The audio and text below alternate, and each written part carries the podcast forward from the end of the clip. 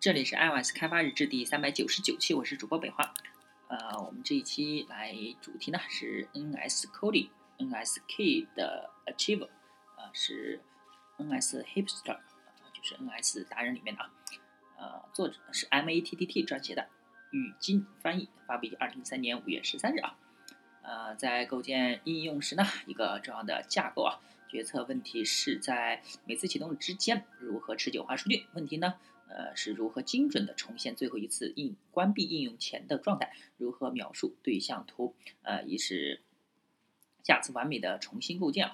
在 OS 呃，在 iOS 和 OS Ten 上呢，苹果提供了两种选择啊，Call Data 和这个或者是这个 NS Key 的 Achieve，嗯，NS Key 的 Unachieve 啊，就是用来呃遵循这个 NS Coding 的类的序列化啊。当然了，呃。更确切的说法是有三种啊。如果你打算啊算上这个 NSURL catch 的话，呃，在 Client Server 呃应用场景下呢，每次应用时加载必要的数据是一种可行的设计，尤其是结合磁盘缓存，呃，存储服务器的响应，这样当发送对应请求的时候，立即呃可以立即返回啊。在实践中呢，网络层。和对象层上的缓存结合是可取的。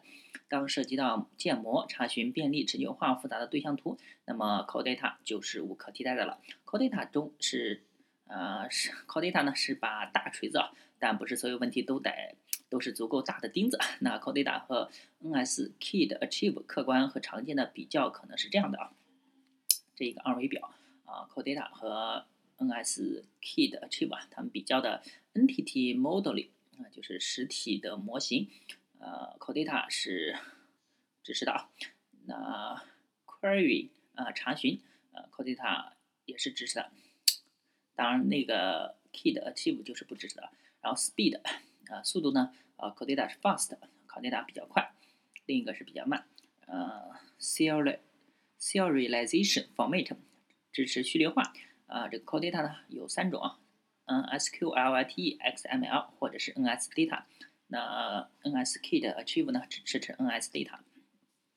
Migrations 啊，迁移呢，啊，CodeData 是自动迁移，另一种呢是手动。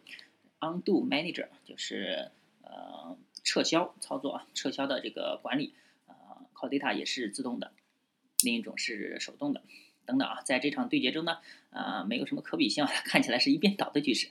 呃，也就是说呢，呃，指导你一个从一个稍微不同的角度来看它，CodeData 和这个 N S K 的 achieve 啊，persist 嗯，State 就是持久化的状态啊，都支持。然后 Pan in the S，ASS，哎，这个不知道什么意思啊。啊，通过这些对比啊，啊，在某些情况下 N S K 的 Achieve 是一个完全合理的选择。呃，并非所有的应用程序都需要查询的数据，对吧？那并非所有的应用程序都需要自动迁移啊，也并非所有的应用程序都要处理大型或者复杂的对象图。而且呢，应用中确实有一些模块更好的被另一个简单的方案解决了。在这里呢，我们将关注啊如何、何时以及为什么选择 N H K 的 Achieve 和 NS Coding 啊，希望呢能给大家提供一个呃启发选啊，并可以选择合适的工具啊，最合适的工具。NS Coding 呢是一个简单的协议，有两个方法啊。Init with coder 和这个 n encode with coder 就是遵循 NS coding 协议的类呢，可以被序列化和反序列化啊，这样可以归归档到磁盘上或者是分发到网络上。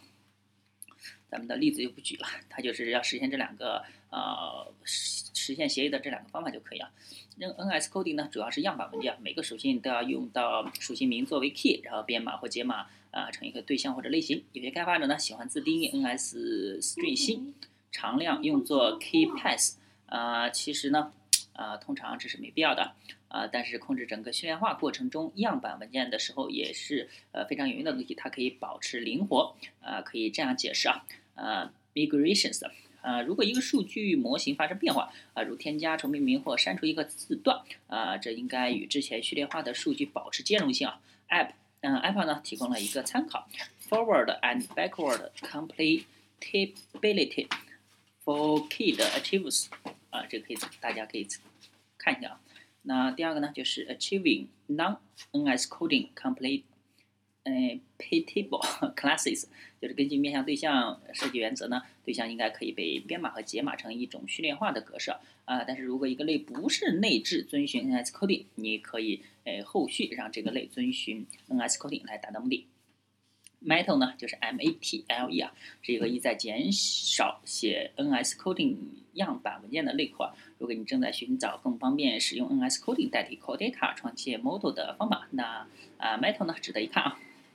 啊，当然了，啊，序列化只是故事的一部分，决定把数据持续化到什么地方又是另外一个问题。啊，同样呢，这里有两个方法：写入本地文件系统，或者是使用 NS User Defaults 啊，啊，File System 啊，NS Key 的 Achieve 和这个 NS Key 的 Unachieved 啊，提供了一个很方便的 API，把对象读取。或者是写入到磁盘，一个基于 NS Coding 的 Table View Controller 可以通过 File Manager 设置它的集合属属性集合。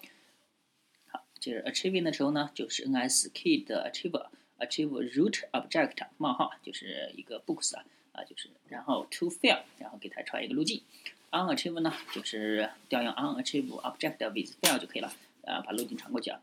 那再说一下 NS User Defaults 啊，每个应用呢都有自己的 User 啊，preference 就是那个呃偏好设置啊，那它可以存储和检测呃遵循 NS coding 协议的对象或者是 C 类型的数据。然后呢，不推荐将将整个对象图都存入 NSCo 嗯，NS user defaults 啊，但是用这种方法编码复合对象是个不错的选择。